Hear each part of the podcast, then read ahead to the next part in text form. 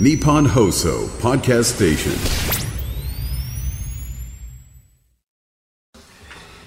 11月7日火曜日時刻は午後3時半を回りました FM93 AM1242 日本放送ラジオでお聞きの皆さんこんにちは辛坊治郎ですパソコン、スマートフォンを使ってラジコでお聞きの皆さん、そしてポッドキャストでお聞きの皆さん、こんにちは。日本放送の増山さやかです。辛坊治郎ズームそこまで言うか。この番組は月曜日から木曜日まで辛坊さんが無邪気な視点で今一番気になる話題を忖度なく語るニュース解説番組です。増山さやか日本放送アナウンス室長さんに質問ですあ、嫌な感じ。何ですか？いやいやまあ単なるクイズですから、はい間違えたところでどうってこともありません、ええ質問ですはい。フランスの花の都といえば、パリ。パリですね。さて、ここで問題です。花の都パリと、北海道最北端稚内、うん。どちらが緯度が北でしょうか？北海道じゃないんですか？ああ、いいですね。まあ、答えを知っていてもわざと間違うというところが、この辺がやっぱり アナウンス室長の奥ゆかしさですね。北これがね、同じことをね、多分内田君に聞いたら内田君はですね、そんなもの知ってますよ。パリの方が緯度は北ですよねって。お前さ、その答えはないだろうと。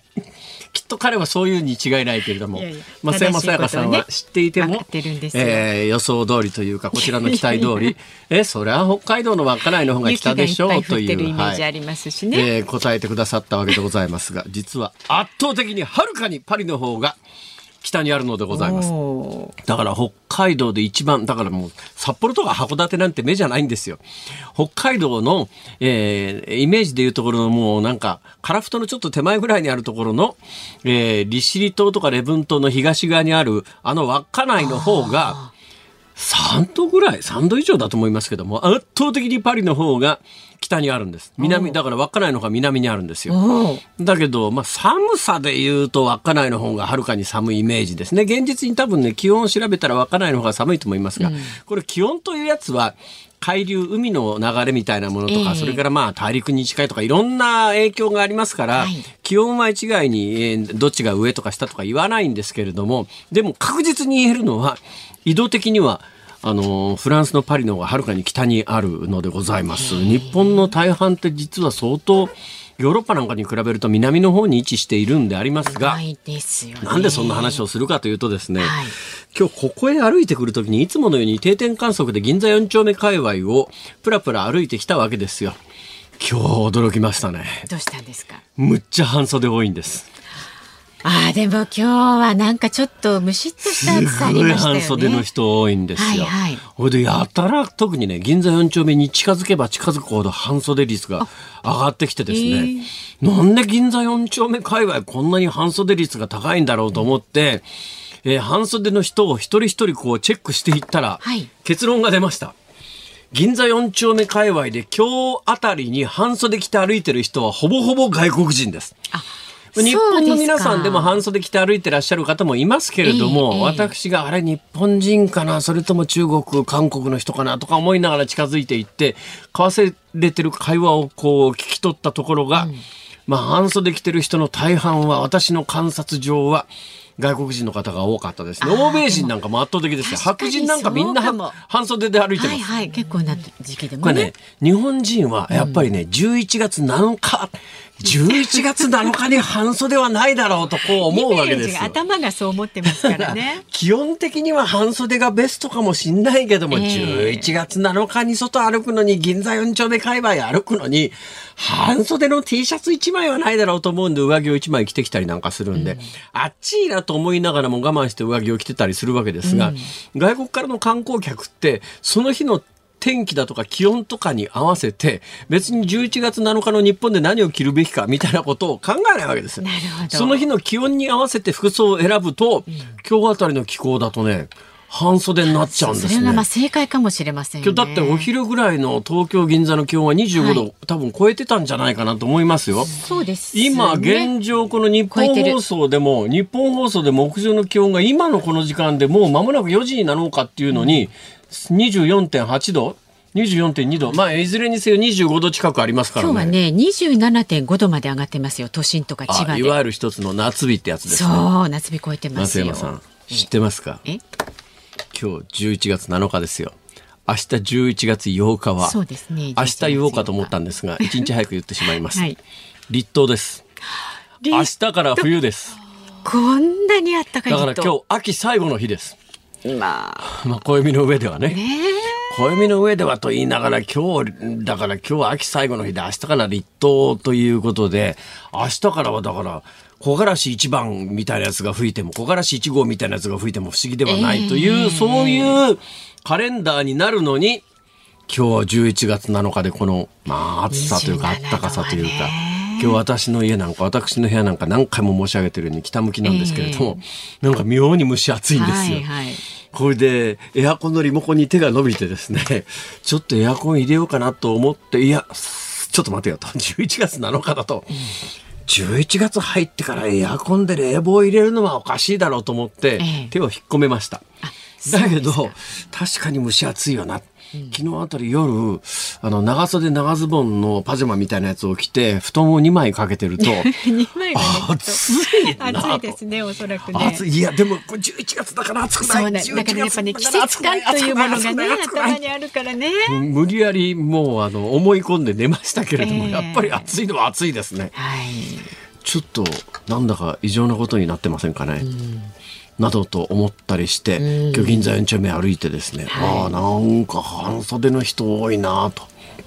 思いながらちょっと服装なかなか難しいタイミングに入ってきてるよなとそうですよ。今日でも革ジャンですもんね、辛坊さんね。めっちゃ暑いんですよ 脱げばいいじゃないですか。脱いだら T シャツで寒いんですよ。というのはおそらくあ小さな声でしか言いませんが、はいというのは多分これが表に出るとまずいんだと思いますよ。え？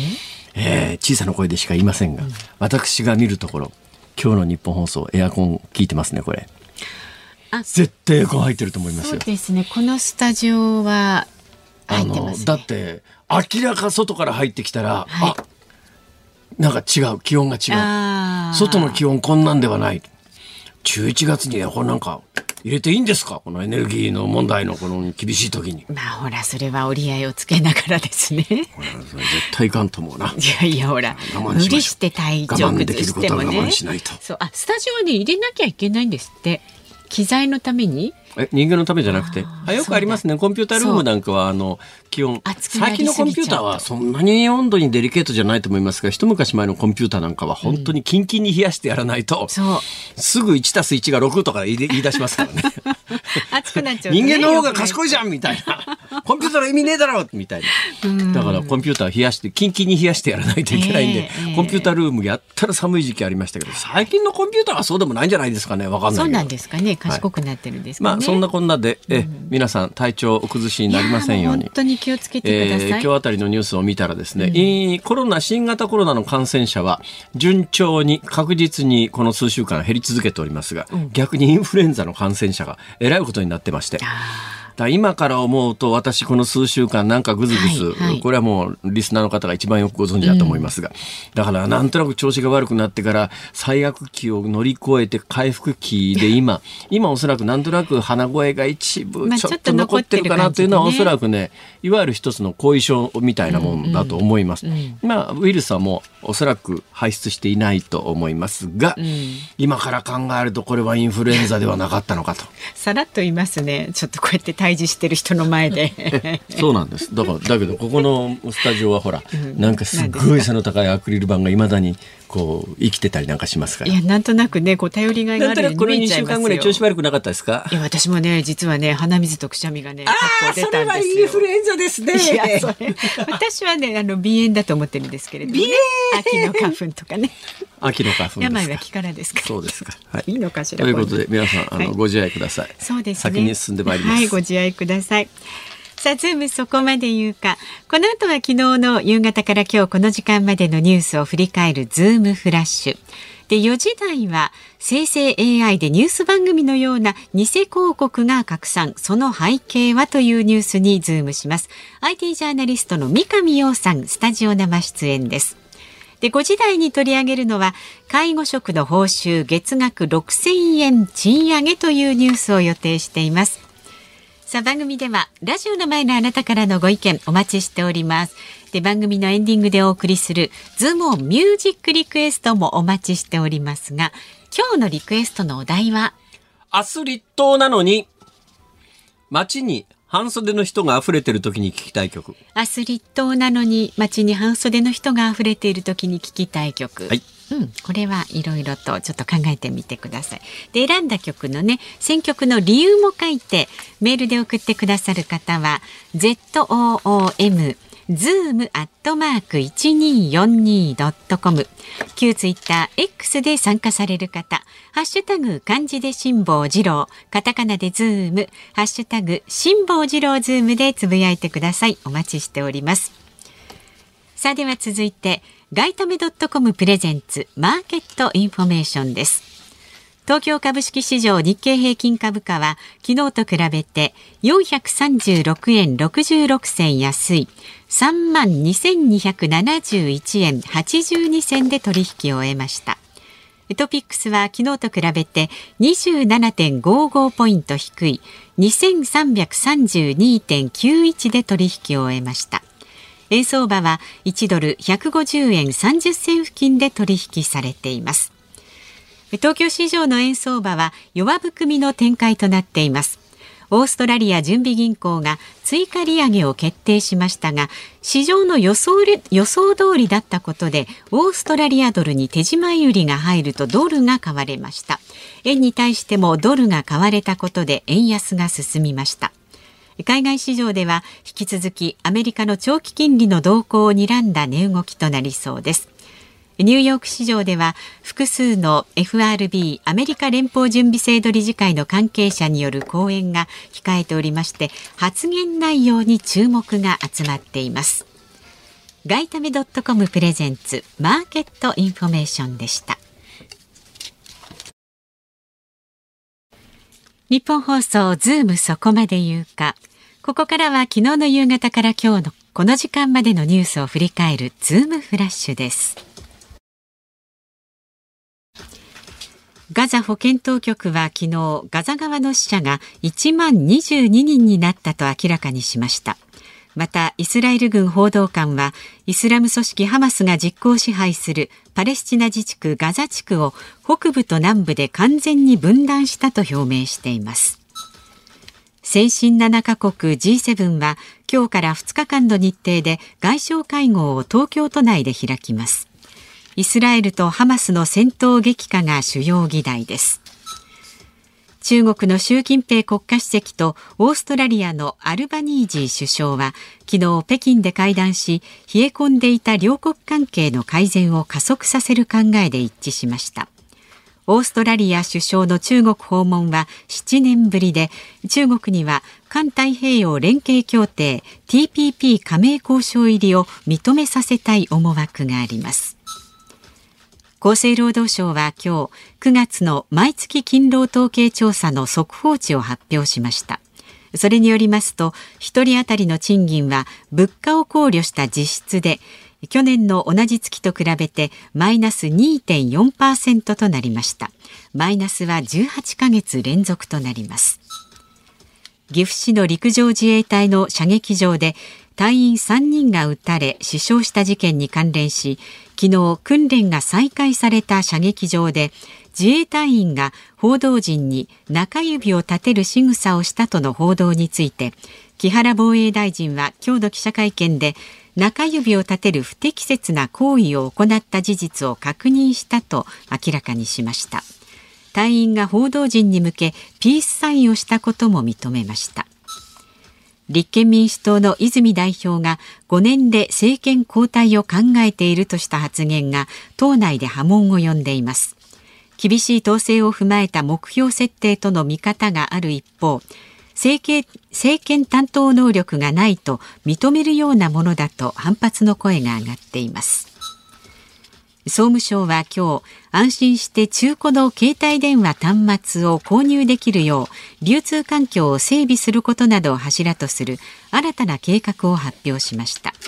円安により iPhone などの人気端末の新品価格が上昇し割安な中古の需要が拡大していることが背景にあります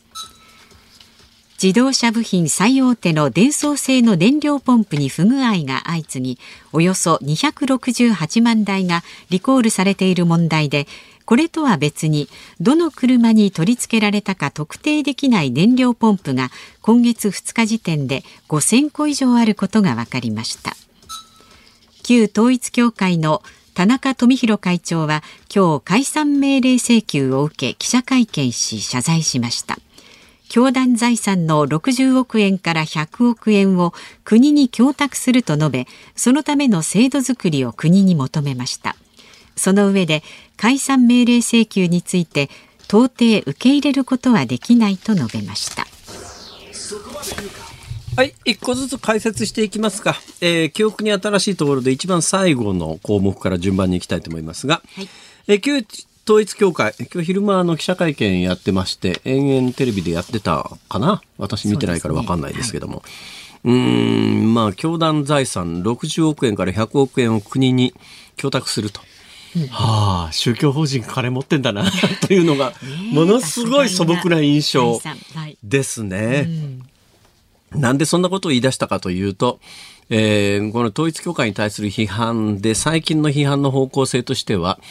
あの、解散請求命令というのが、まあ、解散請求を、えー、国が裁判所に申し立てたということで、えー、要するに解散させられる前に財産を韓国に移すんじゃないのっていうような報道が相次いで、いや、その意図はありませんと。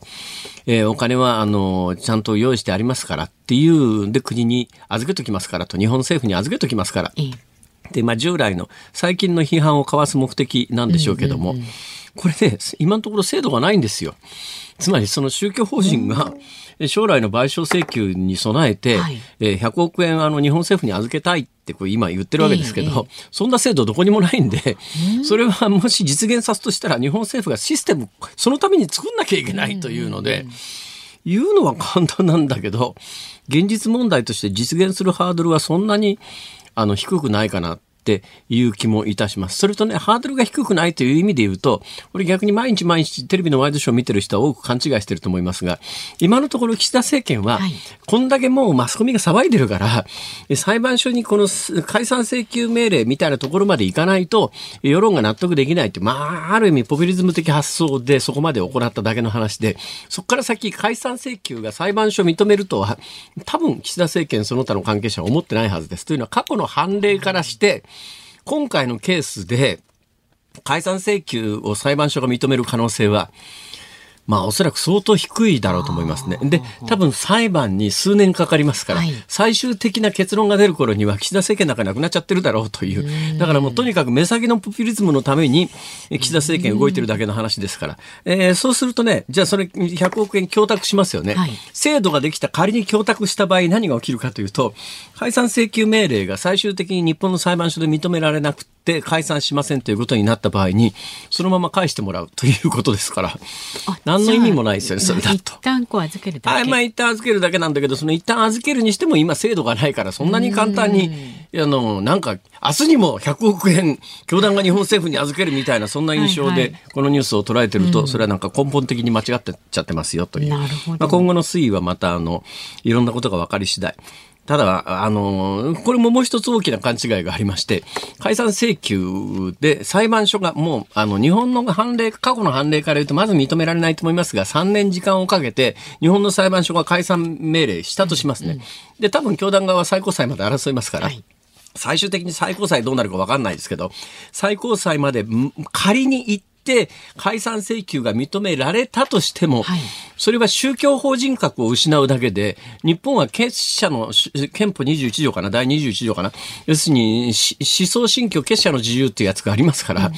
えー、宗教団体を維持すること自体は、どうやったって禁じられないわけですよ。うん、ただ宗教法人として、はい、えー、税制の優遇が受けられなくなるっていう、それだけに過ぎませんから、はい。うんなんかこの辺りのなんか根本的なところも結構理解されてないのかなっていう気が正直、あの、ワイドショーのから騒ぎを見てると思いますが、その一つ前です。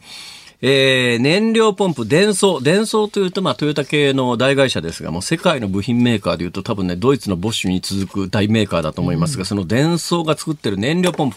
燃料ポンプって何かっていうと、まあ、はっき早い話が燃料をエンジンに送り込むためのポンプです。うん、私、この燃料ポンプに関しては若干詳しいんです。なぜなら昔乗っていたとある会社の車が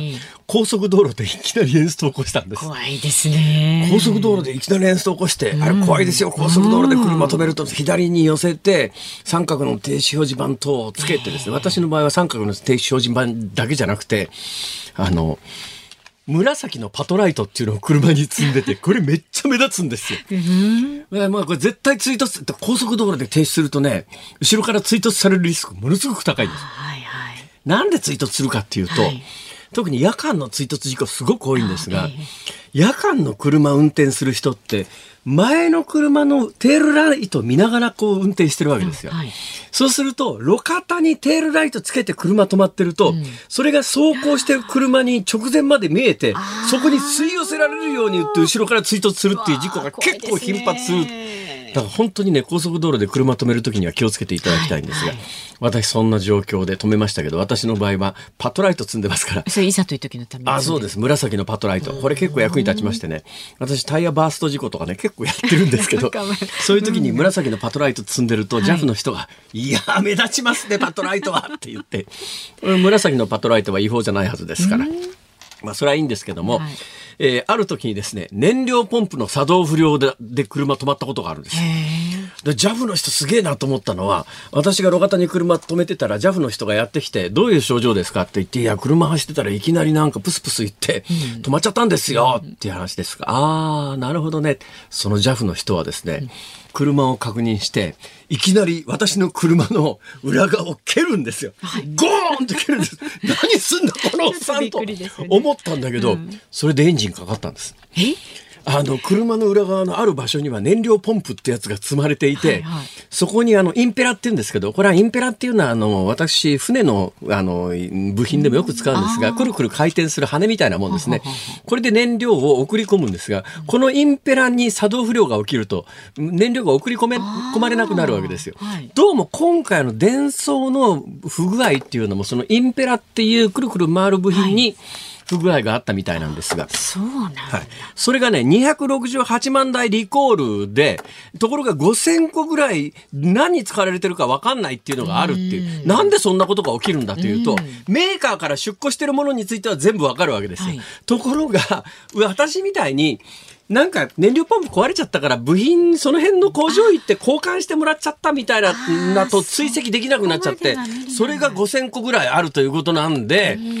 過去あのそういうケースで燃料ポンプ交換した経緯のある方はちょっと注意された方がいいです。はいズームフラッシュでした。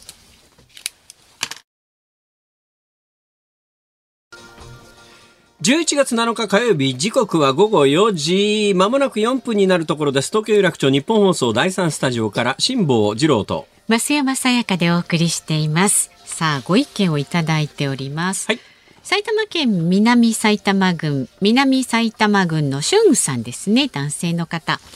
コンピュータールームにエアコンが効いている話とても懐かしいです。今では当たり前に全教室についているエアコンですが、僕が中学生だった25年前はコンピューター室にだけついており、夏はパソコンの授業が楽しみでした。へえ、25年前にコンピュータールームがあるんですか？どの地域ですかね？えー、埼玉県ですね。今のお住まいはね。うん、そうですか。今ふっとですね、はい、時間をどなったんですよ。午後まもなく4時4分になるところです。って、えーはい、今のメールと関係なくてごめんなさいね。メールいただいた方本当にありがとうございます。昨日ほら、うん。1000円弱というのが 1000円より下か上かという大論争が勃発したじゃないですか。じゃあ例えばなんか卵を茹で茹でる時みたいに、うん、えー、10分弱ですって言った時に、うん、多分今の若い方は10分弱っていうのは11分とか12分とか考えられるだから固めの卵作っちゃうわけですよ。そうですよ。だけど我々の感性だと10分弱は8分9分ですよね。これ大問題ですよね。大問題ですよ。大きな違いですよ、これは。で、なぜそういうことに変わってきたのかについて、はい、私は消費税導入みたいなものと関係あるのかなと、こう、昨日は思ってたんです。うん、というのは、例えば、あの1000円弱980円に設定してあって、はい。あ1000円弱だなって言っても実際消費税3%でも1000円超えますから、はいはい。1000円弱の値付けが1000円超えてしまうというようなことになったのは消費税導入以降なんで、こういうふうに言葉が変わっていったのは消費税と関係あるんじゃないかと今日ふっとそんな会話をしていたら増山さんが 地震じゃないですかって言ったのはすごい説得力があってですね。そうですかね。えー阪神・淡路大震災の時までは、震度というのは12345ね。で7というのは被害を見た後で発表するというものだったんですがね。これだと震度としてあんまり役立たないということで、震度5に弱と強震度6に弱と強みたいなことになった時にもともとの確かに1000円弱は1000円より下だという認識で言うと、震度5弱は震度4の後半ぐらいっていう。だけど震度5弱というのは、震度5から震度そうそうそう5.5ぐらいまでの間でる設定されましたよね。そうですね。で、あの言葉の使い方からすると、確かにし震度5弱は、そう1000 1000円円弱じゃなく、じゃなくて、そだから1000円をオーバーしてるという、その感覚で言うと、あ、震度5弱、震度6強みたいなものが言葉として制度化されて以降、なんか世の中の1000円弱とか6分弱とか10分弱みたいなもののニュアンスが変わってきたんじゃないのかという説を今日本番直前に増山さんが唱えられて、それはあると。う法則は当てはまりますよくね。その言葉が変わってきた背景に、この震度というのが5弱とか5強が導入された時代とはい。かなり合致するので、まあ確かにそうですよね。震度5弱は5より下じゃないですもんね。だから。昨日ほら1000円弱は1100円ぐらいでじゃあ1000円強はって言ったら1500円ぐらいって言ってたのがその方式に当てはまるのあの若いディレクターがね。ああ若い。手振ってますよ 若いディレクター。江澤さん。何してんですか今日。今日来ない日じゃないですかあなた何しに来てんの？まあいいや。それでなともかくとして、地震ですよ。震だから多分阪神・淡路大震災の後日本の震度が改定された震度表が改定されたおそらくそのあたりがきっかけだろうというのは。ですかね。となると、気象庁か？原因は。そういうことになりますかね。日本語を日本語を間違える方向に誘導していったのは。いやいやそういう確かに震度5弱が震度5から震度5.5ぐらいまでの間って日本語のニュアンスとしてはおかしいだろう。震度5弱は震度4の後半だろう、それは減りますよね。震度5もともとの日本語の使い方からすれば、うん5プラスとかすればよかったんですか？ええ。以上です、はい、はい。まあ定かではありませんけれどもね、どっからかというのはまだまだ。ちょっとえー道浦君に追求してもらおう、あのそういうのに詳しい方ね。はいはい。えっとまだまだあのいろんなご意見をお寄せください。別にねこの弱問題だけじゃなくても結構ですよ。メールは z o o m zoom アットマーク一二四二ドットコム X で参加される方ハッシュタグ辛坊治郎ズームで参加してください。お待ちしております。さあこの後は三上洋さん登場です。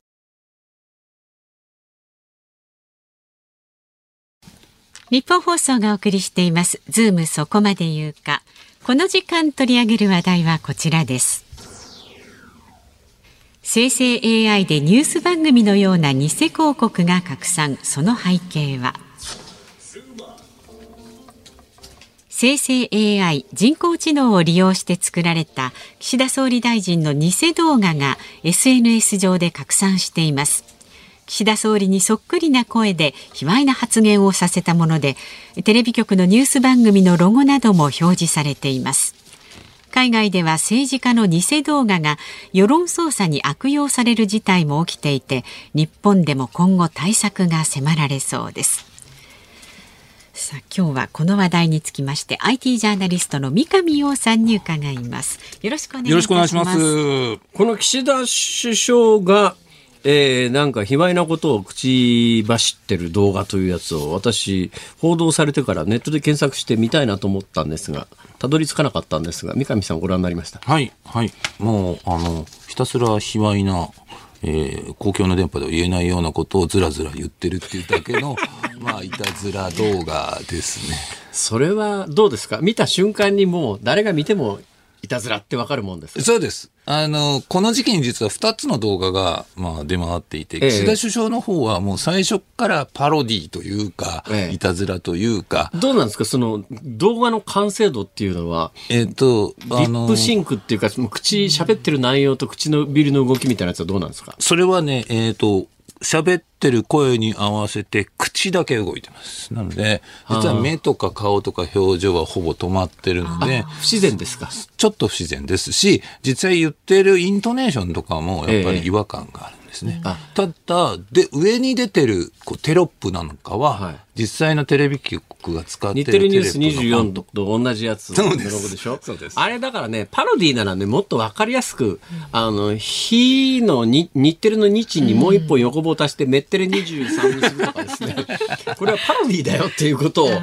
どうせパロディだって、だから作った本人もそんなになんか政治的意図があったわけじゃなくて、単に遊びで作った感じですよね、そうですね。実際に彼はあの X、ツイッターにアカウントを持っていて、ええ。これは作りましたと。こういうふうにやるつもりで作ったので、ごめんなさいっていうふうに言ってるパロディならもっとはっきりパロディを前面に出して、で、まあ、いや、政治的な意図があって何か世の中を誤認させてやろうみたいなところじゃなくて、遊びで作ったやつがタイミング的に大騒ぎになっちゃったっていう、そんな感じですよね。そうです、そうです。ただ、同時期に出た、えー日テレのアナウンサーを使ったやつは、もう偽の投資サイト、どういうの詐欺の投資サイトに誘導するもの。で、アナウンサーがこう言って、えで、喋ってるんですが、はい。あの、確実に儲かる投資の方法が分かっております。ほえー詳しくはこちらを見ていただきたいんですが、このように増えています。みたいなことを言って誘導する動画なんですよ。それって動画でよくできてるんですか？えっ、と、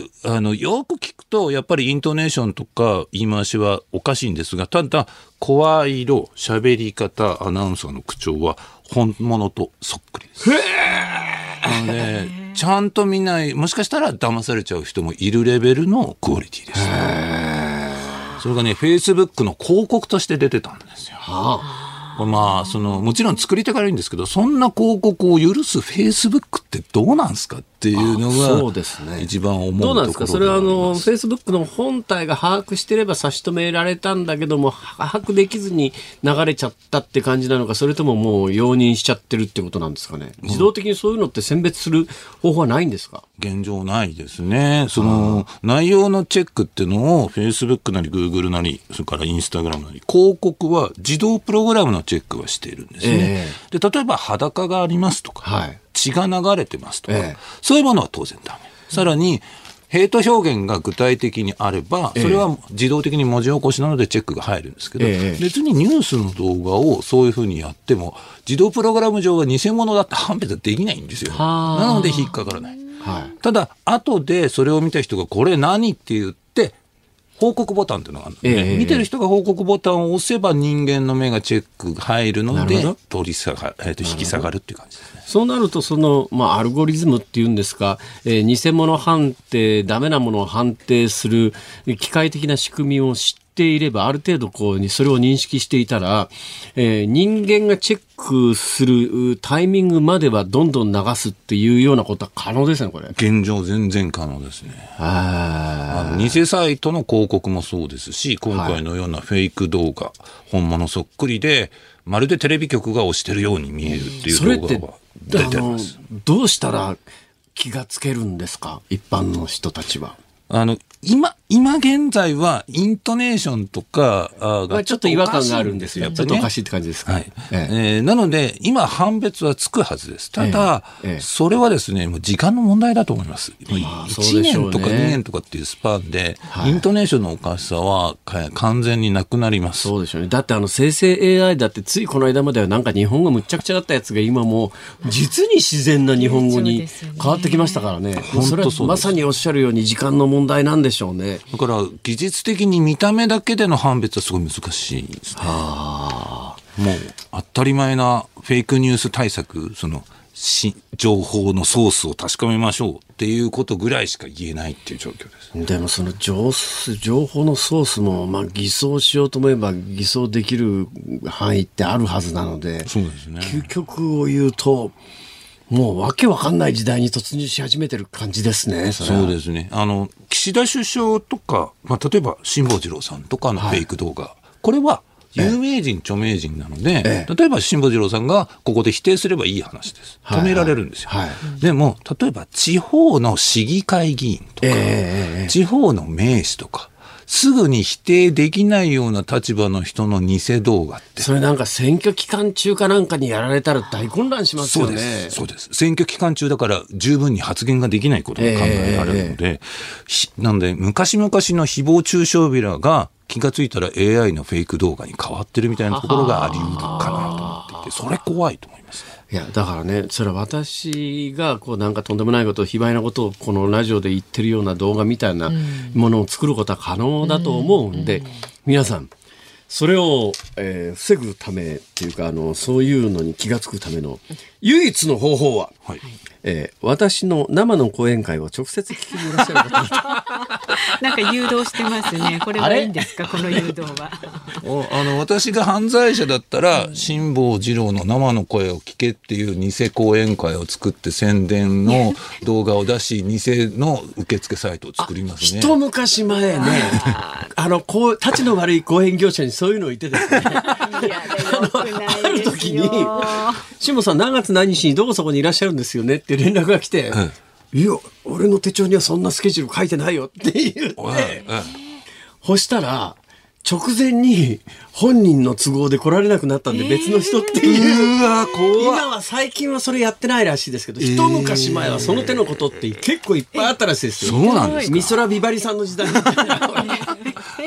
美空ビバリ来場みたいな、え？火に点々ついてるぞみたいな、なんかそういう。あと、そのフェイスブックの偽投資広告で、今、その、表専門家のはい。画像を使った偽投資広告が出ていて、はい。えー例えば森永拓郎さんだったり、ああ森拓さん。はい、荻原弘子さんの名前を語った、ええあ画像を使った投資の情報サイト。で、それしかしそれクリックすると、その新規株が手に入ると。かっていうのが本当にあって、本当これどうにかしてくれよっていう感じそれだけど、やっぱり、う森拓さんとか、まあ、荻原さんは訴えようと思えば訴えられるんだろうけども、その時には時すでに遅しっていうか、結局首謀者逃げちゃって、けね、訴えても意味がないみたいなことになっちゃって、その間に大量の被害者出てるっていうようなことになった時に、いや、俺名前勝手に疲れただけなんだけどって言っても、社会的な信用とかっていうのに傷がつきますから。本当ですね。とんでもない話ですよね。とんでもない話なんだけど、どうしたら防げんのかなっつっても、ちょっと思いつかないですね、これ。現状は、まあ、あの、名誉毀損か信用毀損罪です。はいあとは、えっ、と、業務妨害ですね。偽計業務妨害っていうことでは取り締まりますけど、フェイクであることそのものの法律ってのはないですよね。ああ、そうか。ですので、じゃあ、その、偽のことを言って、それを広めた罪ってなっちゃうと、いや、それなんか自犯維持法みたいな感じになるんじゃない？って当然批判が来るので。それって、非常にボーダーライン難しいと思うんですよ。この番組でも、あの、えー誰とは言わない飯田浩二君っていうのが、こちら極めて高度なモノマネを披露してくれるわけでありますが、はい。あれ、厳密に違法だとか言われたら、やってらんないですよね。でも、この番組のリスナーさんはもう全員了解の上で、これは岸田さんを語る飯田浩二だっていうのが、麻生太郎を語る飯田浩二だってみんな分かって楽しんでくださってるんだけど、もうこれを法律的に線引きするとなると、そんな簡単な話でもなさそうだなって。ないと思います。だから、あの、えーひ一つやれるのは、プラットフォーム側の規制は私はやらなきゃいけないと思ってます。はあはあだって、それは Facebook の広告という形で Facebook にお金が入ってるわけですかあなら、るほど Facebook がいくらプラットフォームだからうちは関係ないって言ったとしても、ええ君、それで金儲けしてんだから、ええちゃんとせえよっていうプラットフォーム側のある程度の規制を日本政府がやるとかっていうことぐらいしか今のところ思いついてないですね。偉い時代になりましたね。どうですか？えーっと、三上さんの技術で、例えばその冒頭話になった岸田さんのパロディ動画ぐらい作れるもんですか？えっ、とね、音声は、あ実は今までこの詐欺動画系って音声がポイントだったんですけど、ええ。音声は、あの、数分読み込ませたら、その声で自動的に好きなことを喋らせる。例えば、辛坊治郎さんが、めちゃくちゃ岸田政権を褒めてるっていう、えー音声は、割に簡単に作れるようになっちゃう。え、そうなんですか？それはでそういうソフトがあるんですか？えっ、と、アプリでポン一発じゃないです。ただ、ウェブ上のサービスをうまく使って、ええある程度のお金を払ってやればできちゃうっていう状態に来てるので、それはできるようになりましたね。だからそれを本当今年から状況が変わりました。となると、もうあの、えー自然な口の動きや顔の表情などの動画作成も、まあ冒頭まさに時間の問題という言葉が出ましたけれど、今のコンピューターのせいやソフトの性能の進化の速度からするともう時間の問題でしょうね。そうですね。あの、昔はね、本当にアイコラっていうレベルだったんですよ。アイドルコラージュって言ってえっ、と、裸の、うんアダルト女優さんのところの顔だけすげ替えいや、でもあれもよく見や首のところを見たら、あ、これなんかこう二つつなぎ合わせてるよねって。分かったレベル、初期ってそんな感じだったんですそうですねが、だんだん分からなくなってきましたね、確かにね。そうですね。で、それが今、その逆がワンタッチでできるようになってしまって、はい普通のその人の全身のカットの写真を読み込ませると、ええっ、と、裸になるように見えるっていうフェイクを作るっていうものも出てきちゃってるので、これが厄介ですね。はこうなっちゃうと、もう本当に人権侵害になるのかなあってそうですねいう話ですね。あそんなものをあの回された日にあってやつですね。そうですね。まあ私なんか別に回されても 困らないですけど、困る人の方が多いでしょうね、それはね。そうですね。まあ、例えば、えー陸上競技の選手、例えば、えー水泳の選手、そういったものは別に着衣のままの写真と撮ってるだけなのにみたいな問題はありますよね。そうですね。なんだか、めんどくさい時代になっちゃったな、これ。ねちょっと怖いですよね、これからね。あれで、あれじゃないですか。やっぱり IT ジャーナリストの三上さんのせいじゃないですか。あの、いや、それ、違います。まず、まず先にち違いますって否定しますけど、今回の岸田首相のこのフェイク動画の話で一番儲けを出してるのは、この人儲け出してる、作ってる人は儲け出してないんですよ。でも私はそれでメディアに呼ばれてるので、友人から、お前が一番儲けてるだろうって言われていて、いやいや、そんなフェイクで儲けてるわけじゃないんだけどっていう話を指定しておきます。私は、や、作っておりません。否定しておきます。そうですね。そうですね、じゃあいやいや、それで言うとね、私、長年の疑問で不満、不安、不満っていうかですね、はい。コンピューター買うとですね、はい。あの、まあ、いわゆるコンピューターウイルスはい。用の対策用のアプリみたいなやつを、例えばまあ、い昔は買い切りのやつもあありましたけど、今大体年間契約とか3年契約とかで3年ごとに更新した、えりしなきゃいけない、そのためにお金発生しますよね。はい。あれってコンピューターウイルス、コンピューターウイルスみたいなものがなければ、対策ソフトなんかいらないわけで、はい。そうすると、これはもう私の単なる邪推ですけども、あの対策ソフト作ってるような連中が、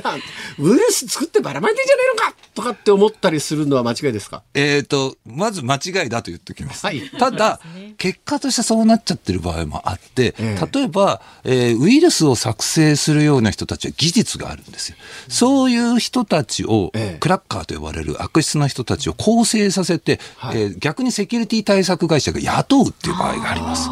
そうでしょうね。大体あのコンピューターウイルス作ってるような技術を持ってる人と、コンピューターウイルスの対策ソフト作ってるような人の持ってる技術力って、結構どっか近いものがあるんですよね。そうですね、そうですね。なので、犯人が、犯、その、こう、犯人自身が、例えば、犯罪防止のことをやれば効果があるのと同じで、そうなってるのが一つと、あとは、どうしてもセキュリティ対策会社なんで、こんな怖いウイルスがある、こんなに被害が出てくるっていうプレスリリースをたくさん打つわけです。ええウイルスの怖さをどんどんどんどん、こう、過剰に言ってしまうっていうところはあって、そこの煽り加減は問題かもしれないですよね。本当に怖い場合と、その、判別がつきにくくなっちゃう。それで言うとね、私もったいないなと長年思ってるのは、私関西にいたんで、関西にいるとですね、京都府警にはそういうコンピューター犯罪の専従捜査班みたいなやつが、はい。多分日本の警察の中で一番充実してるんだと思いますが、おっしゃる通りですね。そこがですね、いわゆるハッカーと言っていいのか、クラッカーって言っていいのかよくわかりませんけれども、コンピューター上の犯罪やる若者たちを、それも10代の中学生とか高校生とか、はい。どんどん摘発するわけですよ。はいはいでももったいないなと思うのが、これが例えば北朝鮮、まあ、北朝鮮じゃなくても アメリカみたいな国でも、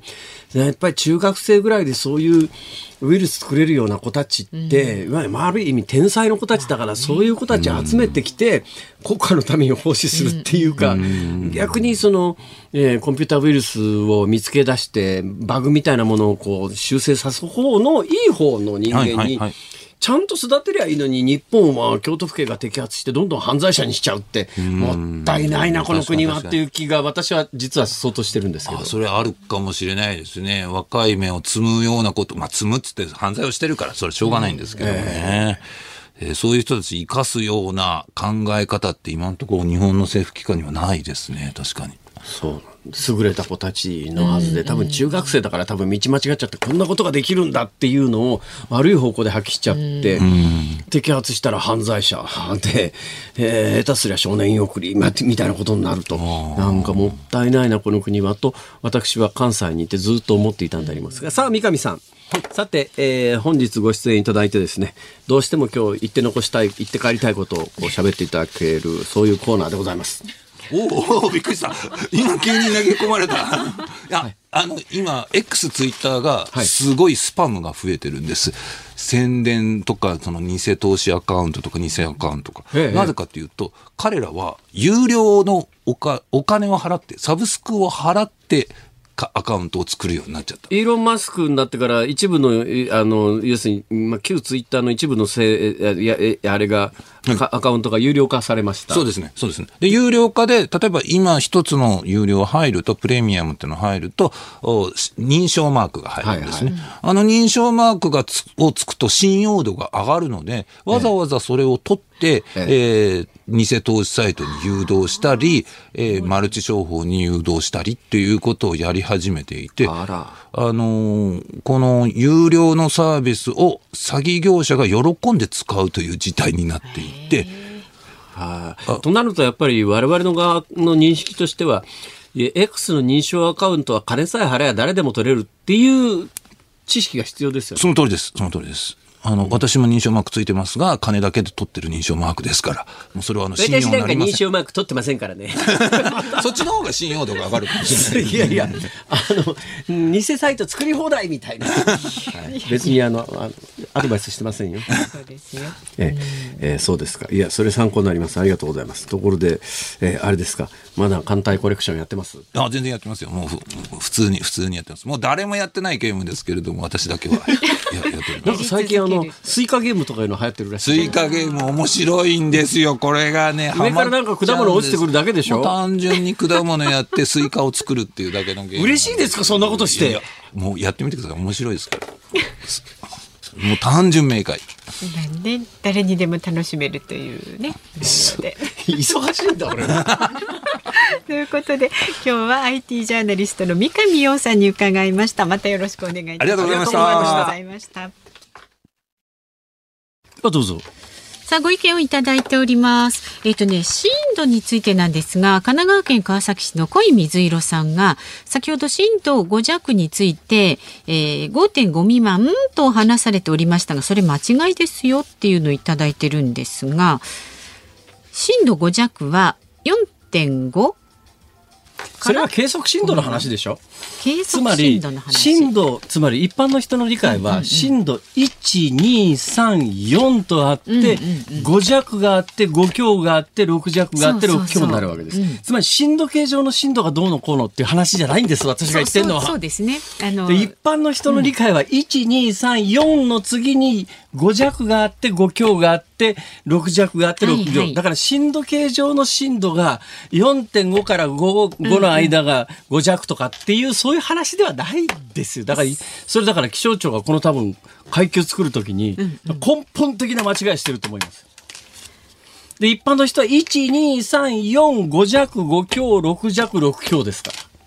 そうですね。だけど、震度計上の震度上は、あの、計測震度上はつまり4.5から5までをの間を5弱にするっていうんだけど、そういう認識の人は多分ね、あのこういうツッコミ入れてなんかその気象庁のホームページからなんか数字引っ張ってくる人ぐらいしかいないと思いますよ。まあでもこう気象庁のねホームページにはそう記されいやてますけど。だからそれ多さ分じゃあじゃあ震度お話1201234弱5強、6弱6強っていう震度階級の序列だというのが一般的な認識でしょ、それは。そうですね。その階級としてね、順番に並べていくとね。まあでもご意見はご意見ですから、貴重なね、ご意見いただきました。参考になりました。さあ、あなたからのメール、まだまだお待ちしておりますのでね、メールで送ってくださる方、ZOOM、zoom アットマーク 1242.com、えー、旧ツイッター X で参加される方、ハッシュタグ漢字で辛坊治郎、カタカナでズーム、ハッシュタグ辛坊治郎ズームで参加してください。お待ちしております。ニッポン放送辛坊治郎ズームそこまで言うかをポッドキャスト YouTube でお聞きのあなた増山さやかです。飯田浩二です。お聞きの内容は配信用に編集したものです。辛坊治郎ズームそこまで言うかは月曜日から木曜日午後3時半から生放送でお送りしています。ラジオの FM93 AM1242 に加えてラジコでもお聞きいただけますよラジオラジコでは配信版では聞けない。あんなことやこんなことがいっぱい。さらにリポーターがあなたの街にお邪魔する中継企画やえ辛坊さんが夕刊フジの記事を解説する夕刊フジそこまでズーム。えそして生放送でしか参加できないリスナー参加コーナー。ズームオンミュージックリクエストなど盛りだくさん。ぜひラジオラジコでも辛坊治郎ズームそこまで言うかをお楽しみになってください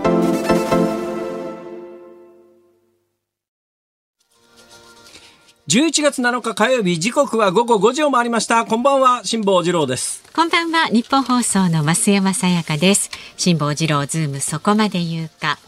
5時を過ぎましたのでズームオンミュージックリクエストをご紹介してまいります。今日のお題は明日立冬なのに街に半袖の人が溢れている時に聞きたい曲です。はいたくさんいただきました。まず浜松市の55歳の男性勝子さん。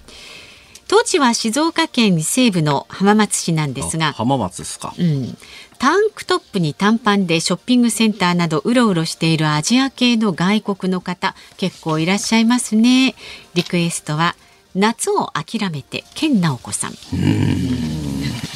そして沼津市の窓越しのお京さんはですね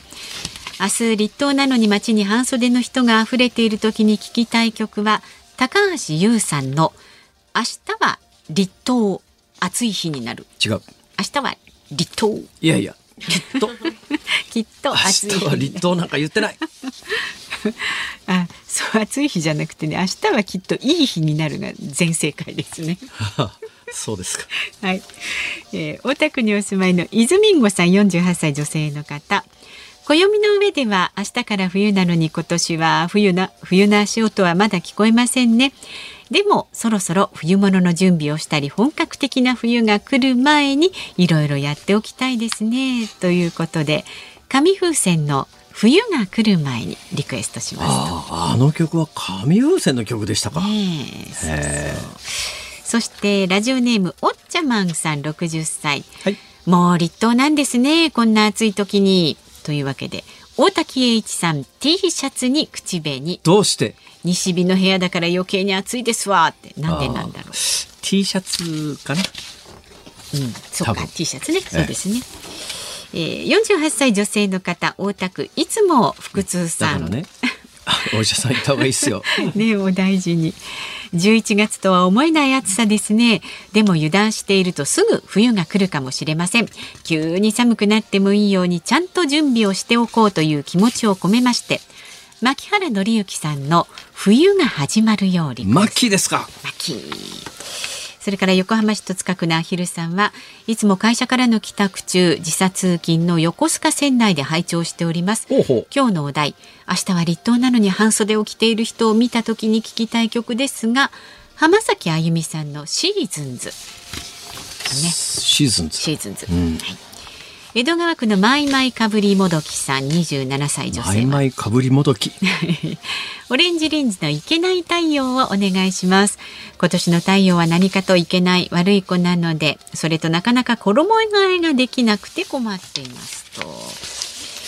最後に埼玉県ラジオネームの砂次郎52さんはですねドラマ季節外れの海岸物語のテーマ曲松任谷由実さんの DESTINY でお願いします。マイナーなドラマですが片岡鶴太郎さん可愛かずみさんが主役です。ああヨガの行者になる前の片岡さんですかね。もちろんそのずっと前ですね。可愛かずみさんですか。はい、割と好みでした。あそうなんだ、えー。なんすかね。ズームオンミュージックリクエスト本日は槇原敬之冬が始まるよ。はい。じゃあ、エンディングでお送りいたしますんでね、お待ちになってください。番組ではラジオの前のあなたからのご意見24時間お待ちしております。メールで送ってくださる方は zoom zoom アットマーク 1242.com えー X で参加される方、ハッシュタグ、辛坊治郎ズームでつぶやいてください。あなたからのご意見お待ちしております。日本放送がお送りしています。ズームそこまで言うか。今日最後に取り上げるのはこちらです。介護職の報酬月額6000円賃上げ。政府与党は昨日介護保険サービスの公定価格である介護報酬を来年度から引き上げプラス改定とする方向で調整に入りました。報酬改定が実施されるまでは来年2月から介護職員と看護補助者の賃金について月額6000円引き上げる措置を行います。民間企業を中心に賃上げが進む中人材の流出が続いている介護分野と他の産業との間で開いた待遇の差を埋める狙いがあります。月額6000円の賃上げ、賃上げで人材流出が止まるのかっていう話なんですが、手元の資料でですね、2022年、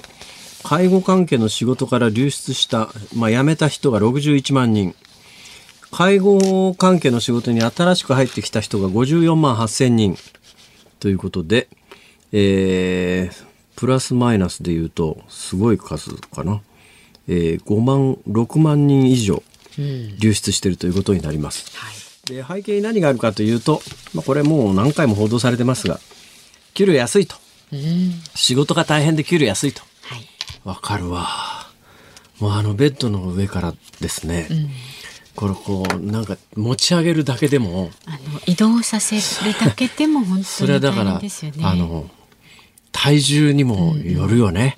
高齢者っつったって今の高齢者体重多い人いるもんね。